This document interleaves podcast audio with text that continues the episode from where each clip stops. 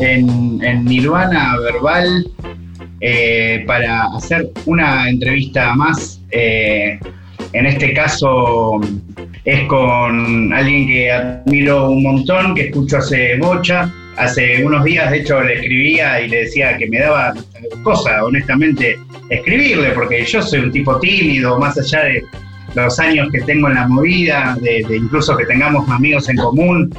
Eh, soy una persona tímida eh, y, siento que en esta nota, si bien obviamente para hablar de la mundialista, creo del hip hop argentino. Eh, obviamente debería ser muchas más notas, pero siento que habiendo entrevistado a Nove, a Brillante, em, habiendo hablado también con Achu, con, distintos integrantes, que hoy de alguna manera em, se, comienza una nueva etapa, se concluye y se comienza una nueva etapa porque puedo hablar con el Shark del mar, como dice en, la, nueva canción que acaba de sacar Now MC. ¿Cómo andas, crack? ¿Todo bien? ¿Cómo andas, amigo? ¿Cómo andas, amigo? ¿Todo bien?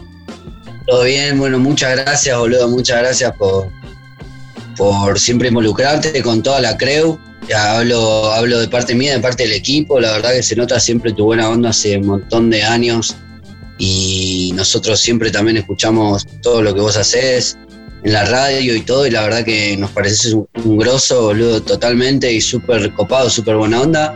Así que nada, amigo, y nada en esa, así que ya te escuchaste el último Cypher. Y obvio, amigo, ¿cómo no lo voy a escuchar?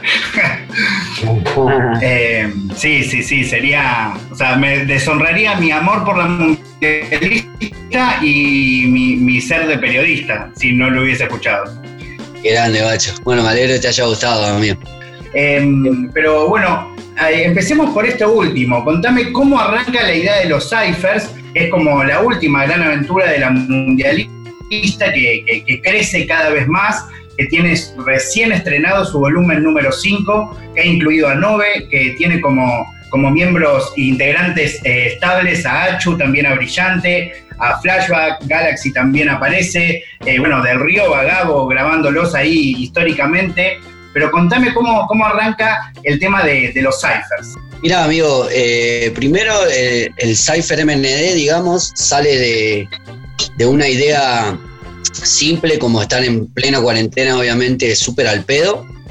Y como pensando a ver qué podíamos generar en esta cuarentena, qué podíamos hacer para, bueno, seguir adelante, seguir activos.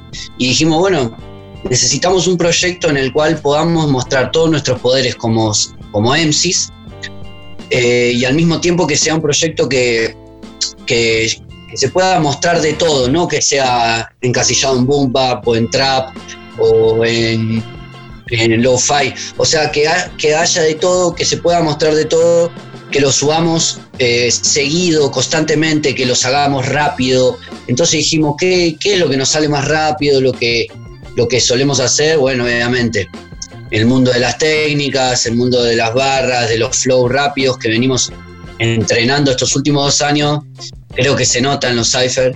Eh, venimos entrenando muchísimo mucho, mucho estos últimos dos años. Bueno, nada, eh, esto de los Cypher es como la demostración de todo lo que venimos entrenando, todos estos poderes, y también como darle un nombre, porque a la gente le gusta, ¿viste? Y la numeración, ¿viste? Y eh, la gente tiene algo de, toda la vida con esto de sacar un volumen 1, un 2, eh, con lo mismo con las películas, que nunca se termine, que sea infinito. Vos decís, no sé, Game of Thrones, eh, temporada 8 y vos ya decís, no, como la temporada final y vos te querés ya pegar un tiro, ¿me entendés? No. ¿Qué vas a hacer después de eso? ¿Qué es de tu vida? Bueno, yo soy así, medio así fanático de Game of Thrones, por ejemplo. Nada que ver con el rap, pero fue creado en el sentido como para darle un infinito a la gente, como decir hasta dónde llegarán estos tipos, ¿me entendés? De ahí arrancó la idea y después simplemente fue empezarnos a juntar eh, plena cuarentena, sí, a romper un poquito la cuarentena entre nosotros al principio y decir, bueno, amigo, vamos a escupir barras, vamos a escupir técnicas, vamos a utilizar este momento para eso. Pusimos en stand-by varios proyectos que teníamos de trap, el álbum de Mundialista de Trap y unas cositas las pusimos en stand-by hasta que ahora las retomamos hace poco. Pero como para hacer esto, ¿viste? Además es algo que nos debíamos, le debíamos a nuestro público.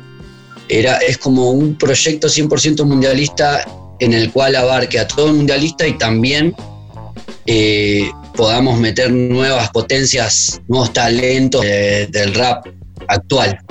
Algo que, no, puedo no preguntarte, que es algo que me ha surgido hablando con Nove y sobre todo con Brillan hace muchos años, que es que vos sos quizás el único o el que más, según dicen ellos, que siempre, más allá de la cantidad de gente que los viera, que los siguiera, que siempre tenía un registro real de lo que estaban haciendo, era histórico. Em, y te lo pregunto ahora, tanto tiempo después, ¿vos realmente tenías ese registro o era una mezcla de, convicción también? ¿no? Hoy claramente sabemos que todo lo que ha hecho la mundialista es histórico, siguen marcándola, siguen haciendo la historia por suerte, em, pero háblame de esos momentos en donde quizás no había todo esto y vos tenías ese registro de que todo lo que hacían tenía una magnitud importantísima. Tal cual, amigo. Y lo que pasa que hace 10 años, realmente, vos no veías a nosotros, 7, 8 personajes adentro de una habitación rapeando día y noche, lunes a lunes, 15 horas por día. Y vos en un momento decías, acá está pasando algo. Eh, esto no es normal. Vos no vas a cualquier casa, a cualquier estudio de Argentina y hay ocho monos rapeando de día y de noche, de lunes a lunes. Eh, y no solo rapeando, siendo competitivos con nosotros, pero no en el sentido de la competencia que se, que se escucha en el mundo, o en Argentina o en todos los países. Competitivo en las barras, competitivo en quién puede sacar nuevos flows. Si vos sacaste un flow nuevo, yo también tengo que hacerlo. Tenemos que hacer esto, las técnicas nuevas, implementar, evolucionar. Evolucionaba uno y el otro evolucionó y el otro evolucionó y es una cadena. Entonces, cuando todo esto se va procesando y nosotros desde el 2006, 2007 que no paramos de rapear hasta el día de hoy, en un momento yo digo, más o menos en el 2000, desde el 2010 en adelante, que forjamos nuestros estilos, y más o menos en 2011, 2012 cada uno tenía un estilo, además teníamos el estilo que unía a toda la mundialista, que es como esa fuente que nos une a todos, que nos ve de parecido entre todos, pero al mismo tiempo todos somos re distintos, ¿me entendés?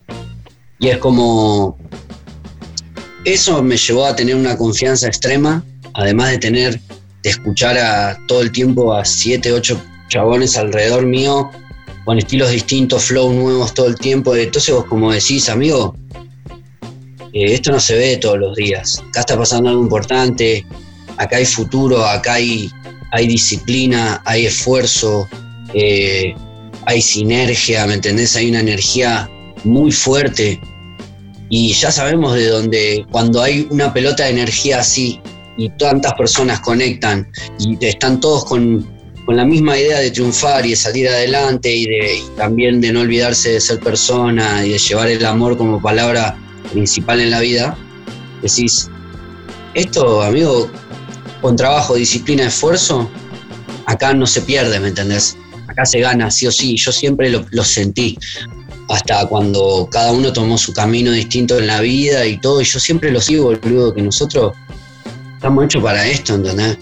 Que la música nos eligió, amigo, no es que vos la elegís tampoco, porque es como, qué sé yo, te tenés que dar cuenta, amigo, después, después quedan cada uno tomar las decisiones de la vida, pero yo sabía que nosotros estábamos adelantados para nuestro momento, nuestra forma de rapear, de ver las cosas, eh, nadie entendía un carajo, amigo, en el 2010 cómo rapeábamos así. Nosotros después salimos a rapear por toda Argentina y nos encontramos como que no había gente en todos lados rapeando así, había MCs zarpadísimos, siempre hubo MCs muy buenos en todas las épocas del hip hop. Eh, tanto en Buenos Aires como en Mar del Plata, como en Córdoba, como en Rosario, como en un montón de provincias, amigos, pero eh, era evidente que teníamos algo, amigo, que nadie tenía. Y entonces yo fui como el encargado de decir, bueno, a ver ¿qué hacemos con eso? ¿Qué se hace? Si cada uno lo deja pasar o te dedicas y, haces que eso crezca sin parar, ¿viste? Hay algo que me parece rico en, todo lo que, lo que vos haces, Nahue, que es vos verdaderamente no solo te diste cuenta de esto en relación a tu propia persona, sino a la crew y, bueno, los que quizás no saben tanto de la historia personal de cada una de las personas que están involucradas en la mundialista, eh, cada uno tomó una, elección de vida particular, formó una familia, muchos se alejaron de la música y vos siempre intentando que esas personas registren su nivel de talento, que nunca se terminen de ir. Y algo que me parece re loco, que es lo que pasa en la última etapa con vos, que quizás ya, em, em, que, algo que lo relaciono mucho también a la, carrera de ICA, ¿no? Como, como que te, esto lo, analizo como escucha, ¿no? Como espectador. Cuando aparece tu, tu versión más trapera, de repente eh, vos ya eh, apareces como la, cara visible de la mundialista y te pones todo ese trabajo encima y que yo creo que en algún punto sabiendo que inevitablemente eso iba a decantar a que si vos eras cada vez más conocido, también cada vez iba a tener más lugar la mundialista, como, como también me parecía hasta un plan, un plan, un plan maléfico y magnífico.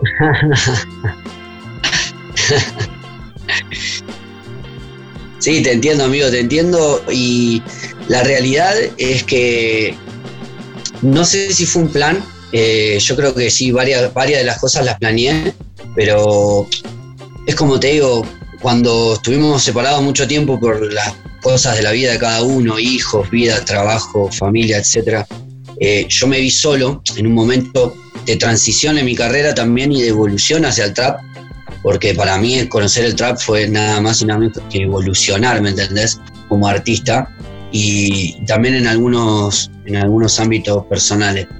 Eh, pero todo ese camino yo lo viví solo. A ver, estuve muchísimo tiempo con el Duco, fuimos muy compañeros, con el Isi también y con gente de esa época, el Uru, no sé, y amigos de acá de Mar del Plata también que nunca dejé de ver, al Lachu nunca lo dejé de ver, él siempre también estuvo conmigo. Pero bueno, nada, pero para mí ese momento fue como bastante triste también en el sentido de que yo me había hecho una promesa a mí mismo y mi sueño era salir campeón con mi, con mi equipo, no salir campeón solo. Si yo llego a la meta y salgo campeón solo, está todo bien. Re piola, amigo, pero yo vine al mundo para salir campeón con mi equipo y es como, pero tampoco puedo tomar decisiones por lo demás. Tengo que dejar que, cada uno decía por sí mismo, que la, pero es como que a veces te dice que la vida pone cada cosa en su lugar y hoy lo estás viendo, amigo. Puso cada pieza, puso cada pieza en su lugar y de repente estamos lo que tenemos que estar de vuelta juntos y es como, es re loco, boludo. A veces sí es, impresionante, boludo. La vida tiene pensado algo para todo. Qué, qué, flash, amigo, me, parece, me parece increíble. Y, aprovechando esto que decís del 2000 bueno, de la época en que no, se entendía mucho, el otro día hablando con Nove, eh, le recordé un, momento en donde ustedes con Papo viajan a, Las Vegas, a Freestyle Las Vegas, creo que 2011, no sé, sí, épico. Épico, amigo. Y, algo que se acordó Nove que me pareció increíble, que es que que cuando llegan a la final, Papo y Nove, eh, le, Foch los vota y les dice, eh, yo lo voto aunque no entiendo lo que hacen, pero eh, hacen algo distinto. Sí, sí, sí, amigo, tal cual, tal cual. Y te lo quiero conectar con algo que también me recordó Nove, y para que me cuentes un poco cómo era vivirlo en esa época de competidor, que, es algo que pasa mucho a los incomprendidos, ¿no? Como le Sí, sí, sí, ¿Te acordás cuando se decía que vos no rimabas, amigo? Amigo, esa época fue una locura. ¿Cómo vivías esa situación, por favor?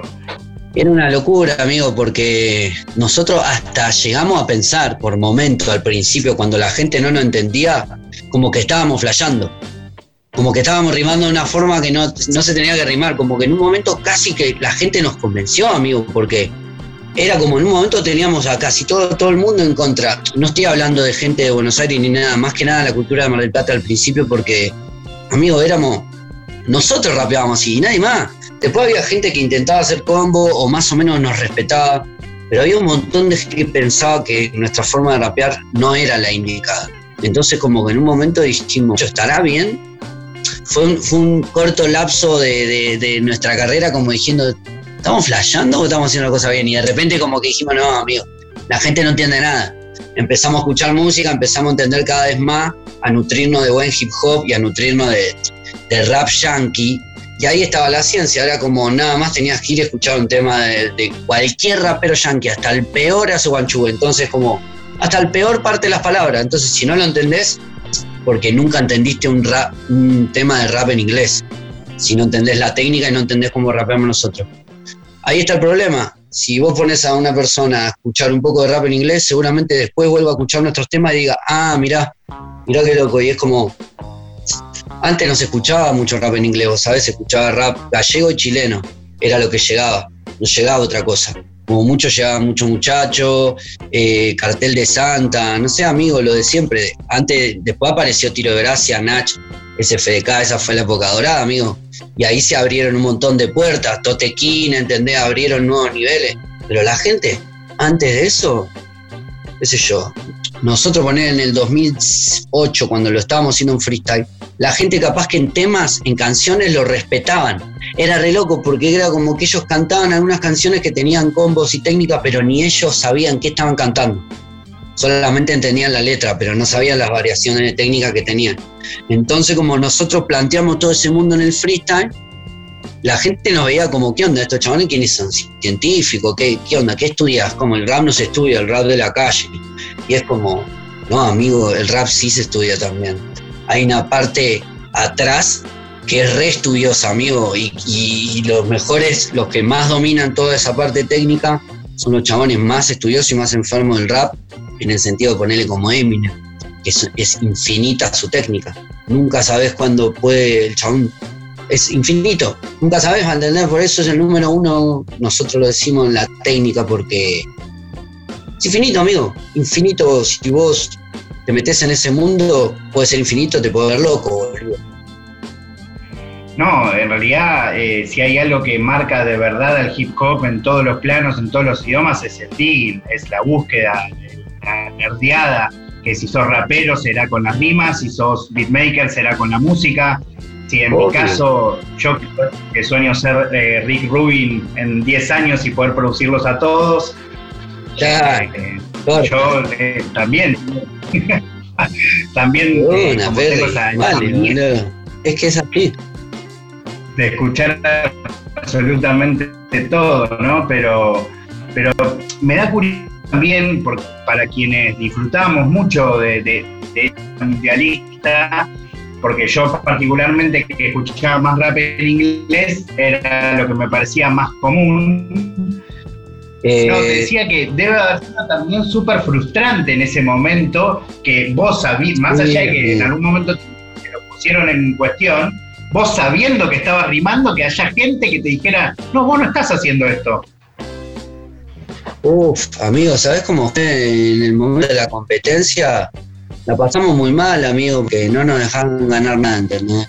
En un momento era llegar a todas las finales, semifinales y nunca ganar, amigo, porque el jurado entendía un carajo lo que estamos haciendo y era como, obvio, te bajaba la autoestima un montón, pero eso, eso que nos incentivó más, inclusive a ser mejores, boludo, porque nunca nos regalaron nada siempre, casi siempre nos cagábamos boludo, en la talla o al principio, y era como que después nos di cuenta que ese mundo, éramos demasiado buenos para ese mundo, de verdad. Digo, vos lo escuchabas en el 2008 a, Nove rapear y decía, no puede ser, amigo, ¿eh? O sea, ¿qué está pasando? ¿Qué está sucediendo? ¿Dónde está esta gente? ¿Dónde es esa gente?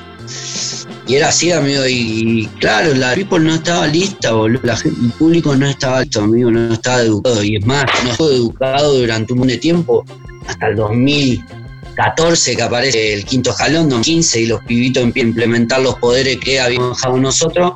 Entonces, ahí se mutó todo. Ahí sí, la gente no entender, el público se amplió, gracias a Dios por quinto jalón y todos los pibes que la empezaron a romper, amigo, que... Pero bueno, Sí, la verdad que fue re frustrante el momento mío. pero bueno, como digo, creo que analizamos y hicimos mejor. No, totalmente. Y ahora, bueno, para seguir un poco la línea cronológica, que ya que tenés al quinto, hablame de, cómo, de ese momento mágico en donde de repente personas, no sé, como Eco o mismo el Duco, empiezan eh, una generación completamente nueva a mostrar admiración por ustedes. Me imagino que también ha sido súper emocionante y playero, ¿no? Sí, obvio, amigo. Además, a mí me encanta el sentido de compartir con nuevas generaciones. Yo soy, vos sabés, amigo, soy de esas personas que además me gusta colaborar canciones con gente que respeto, me gusta su música y me cae como persona. Pego cabida enseguida. Soy un tipo así eh, y buena vibra, de buena onda. Entonces, si a mí me muestran respeto y ese cariño que nos demostraban en Toscalón y todo, toda la, gente que habíamos eh, influenciado sin querer con nuestra música, nuestra freestyle, es como decir, qué lindo todo lo que está pasando y vivirlo ahí. Yo fui consciente de que lo vi desde Mar del Plata, no era que estaba yo, pero cada dos por tres aparecían baile. Y vos sabés, yo rancho con todos pibes, estuve en todas las épocas, eh, cuando sucedió, cuando explotó, que explote, cuando el valor eran 20, cuando era 6.000. Eh, después en otros lados, en otros ámbitos también. muy agradecido de poder estar ahí. Pero creo que nada, todo lo gané y no solamente contento y con disciplina o rap, creo que como persona también eh, tenés que aprender ciertas cosas, ciertos qué sé yo, los códigos de, la cultura, de la movida, que siempre van a estar ahí, vieron siempre, como que hay cosas que no se pueden pasar por alto, hay gente, falta esos respetos o qué sé yo, amigo, no tienen que ver con los principios del género, ni la música, ni el rap, ni el trap, porque todo termina siendo, sale del hip hop. Eh, pero va con, con las personas mismas, ¿viste? La clase de una que sos, entonces yo creo que la clase, porque yo que soy y rapeo como un hijo de puta, llevó a estar en esos momentos y a poder y a poder estar en cada, época, boludo. Y bueno, y ahora te salto a. Es cierto que estuviste en todos lados, ¿no? Pero. Em, ¿Qué onda cuando haces eh, la experiencia de, venir al quinto cuando todavía estaba en el Anfi? Eh, antes de que esté en escenario y, tenés la experiencia ya no solo de, verlo desde allá, sino de verlo ahí en persona, ¿no? Eso que también te, hace un ser especial, porque podrías haber hecho como muchos de la vieja escuela que o solo bancaba o se quedaba en silencio, pero vos fuiste ahí a ver qué onda ahí. Obvio, amigo, yo siempre queriendo aprender, amigo, yo me aburro, vos sabés, eh, me aburro, nos aburrimos rápido, amigo. Eh, lo nuestro es evolucionar, eh, aprender. Eh, somos esponjas en el sentido de que nosotros escuchamos algo y ya lo absorbí. Vos mostraste una canción, yo ya la absorbí, tengo mi subconsciente. Así trillones y millones de canciones y de bibliotecas musicales que tenemos acá. Entonces, a nosotros nos gusta, por ejemplo, sin ir más lejos, boludo, eh, en el estudio, no, último, que las últimas tres horas de lo que estamos, nos ponemos a hacer bachata, amigo. Cantar bachata, salsa, nos ponemos a rapear en de pista de, disco, de músico de los 80. A nosotros la música, amigo, y rompimos con eso. Yo también voy a hacer entender a los pibes que hay que romper con eso, eh, del rap, el trap, el género. Es como que crecer musicalmente, madurar musicalmente y nada, amigo, llevarlo a otro nivel, ¿entendés? Porque en otros países se puede llevar a otro nivel y rompieron eso hace rato y entonces, nada, depende de uno. Y justamente hablando sin irme de yo aprendí un montón, chicos. Por ejemplo, del dúo de Easy, cuando estuvieron en la mansión, yo iba, amigo, y podría haber metido miles de temas los pibes me habían invitado. Yo no me subía a esos tracks porque no metía listo en el ámbito del trap. Yo tenía que volver a entrenar. Era como de vuelta, ¿me entendés? Fue como un delta en mi carrera, estuve solo, sin los y esto. Fue como, bueno, listo, vuelta de cero. Por más con todos mis giles, mis barras, pero de vuelta de cero. ¿Entendés? De ver los flow de ahora que ver, a estudiar el autotune, a probar, a aplicar, a entrenar con hijo de puta de vuelta. Y ahí estuve, le metí dos años y medio, tres años, y acá me tenés. Por sacar mi tercera de trap ya en cualquier momento, una de trap que siento que evolucioné un montón estos años y en la cuarentena y me vengo con algo muy jodido. Y aparte, bueno, nada, todo lo que venimos laburando con los pies, pero como te digo, fue, empecé vuelta a entrenar. Eh, nadie es tan pro como piensa que es uno mismo, entonces como todo, todo el tiempo tenés que estar entrenando, amigo. Todo el tiempo, constantemente renovarte, renovar los flows, los estilos, de eso se trata la música. Después cada uno tiene su, pensamiento en cuanto al rap. Eh, pero yo creo que todo es música, boludo, ¿me entendés? No hay artista, no hay mejor artista que se anima a hacer de todo. Es hermoso lo que me decís. yo, ¿viste? Bueno. Sí, es hermoso lo que me decís de la evolución, porque yo también resiento que, que cuando figuras como, como vos se, se, acercan al trap, re tiene que ver con el aburrimiento, con el buscar hacer algo nuevo, con el desafíos. Eh, y, y, realmente, incluso cuando sale Oxymoron, darme cuenta eso de, la idea de oxímoron, ¿no? Como de eso que algo que teóricamente no concuerda, como quizás el Nahue no concordaba con el trap y de repente adentro de ese disco hay, hay un montón de magia. Bueno, quiero que antes de terminar, pues no queda mucho más tiempo de, sala, que me cuentes un poco sobre este, este laburo que estás haciendo sonoro y de tu conexión con Galaxy, que siento que es medio, eh, nada, de otro planeta, justamente. Sí, amigo, mi conexión con Galaxy es increíble, la verdad. Eh, además de ser mi productor, es un hermano, me ayudó mucho en mi vida, a crecer musicalmente y personalmente. Y bueno, desde que nos hicimos que no paramos a hacer música y sin parar. Así que te cuento brevemente, ahora tiene una sesión que se llama Supreme Class Session, que lo voy a hacer eh, con Galaxy, somos yo y Galaxy, en una sesión que va a salir tres semanas, un mes, eh, filmada por Nico Trucci. Así que nada, eso va a salir canal de Mundialista, eso es una sesión mía y de Galaxy de Trap.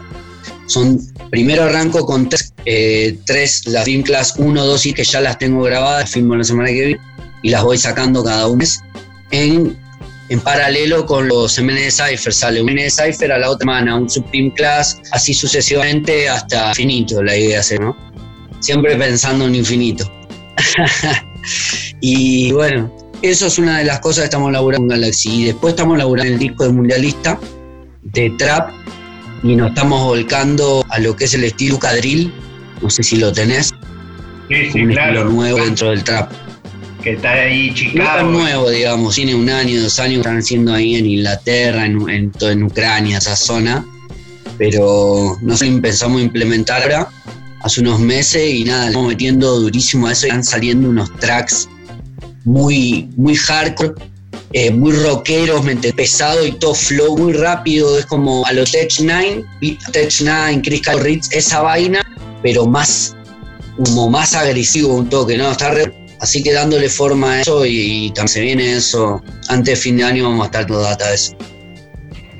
Qué, hermoso, amigo, qué, emocionante. Y sí, re estoy con el drill, eh, lo empecé un poco a seguir también por el Duco que lo escuchaba hablar de drill, me puse a ver lo que pasaba en Chicago, lo que pasaba ahí en, en, Inglaterra, eh, la verdad que es, zarpado, eh, así que me imagino que ustedes eh, arriba de una base de drill, con todos esos espacios que hay entre barras, una locura, amigo. Mal, amigo. Mal, contento ahí haciendo muchísima música de, para distintos, digamos. Qué bueno, Nahue. Bueno, eh, la verdad es que te, agradezco mucho eh, por, la charla eh, y, ojalá que, pronto esto se termine para que vuelva a ir. Lo que sí agradezco es que antes de la cuarentena, el último recital que vi fue el tuyo, ahí en Marta. ¿En serio? Sí, amigo, ahí, que, fue en febrero, no me acuerdo cuándo fue, pero o sea, después vi yo de freestyle. Todo. Me había olvidado, ¿verdad? Sí, sí, sí. Así que bueno, eso fue para mí es, un buen recuerdo, no, no me lo olvido. grande, Pero bueno, grande, tocar ni me Ya volveremos, ya volveremos. Me, imagino. Bueno, de verdad, Nahue, te, admiro un montón, te, agradezco por, por todo tu laburo, eh, por el tuyo personal, por el que haces por la cultura, por el que haces por tus compañeros siempre demostrando mucho cariño, mucho compromiso por, todo, así que de verdad muchas gracias. Amigo, muchas gracias a vos. En serio, te agradezco de corazón. También por la onda que tenés conmigo y con todo el grupo. Siempre los pibes se sienten muy bien. Realmente con las entrevistas vos o ya sea en las entrevistas o cuando echamos, saber que puedes con nosotros para lo que quieras, amigo. Así nada, guacho, muchas gracias. Un abrazo, amigo. Eh, muchas gracias. Un abrazo, perrito. Cerramos la charla con. Cerramos la charla con, para Nirvana Verbal acá en Nacional 93.7.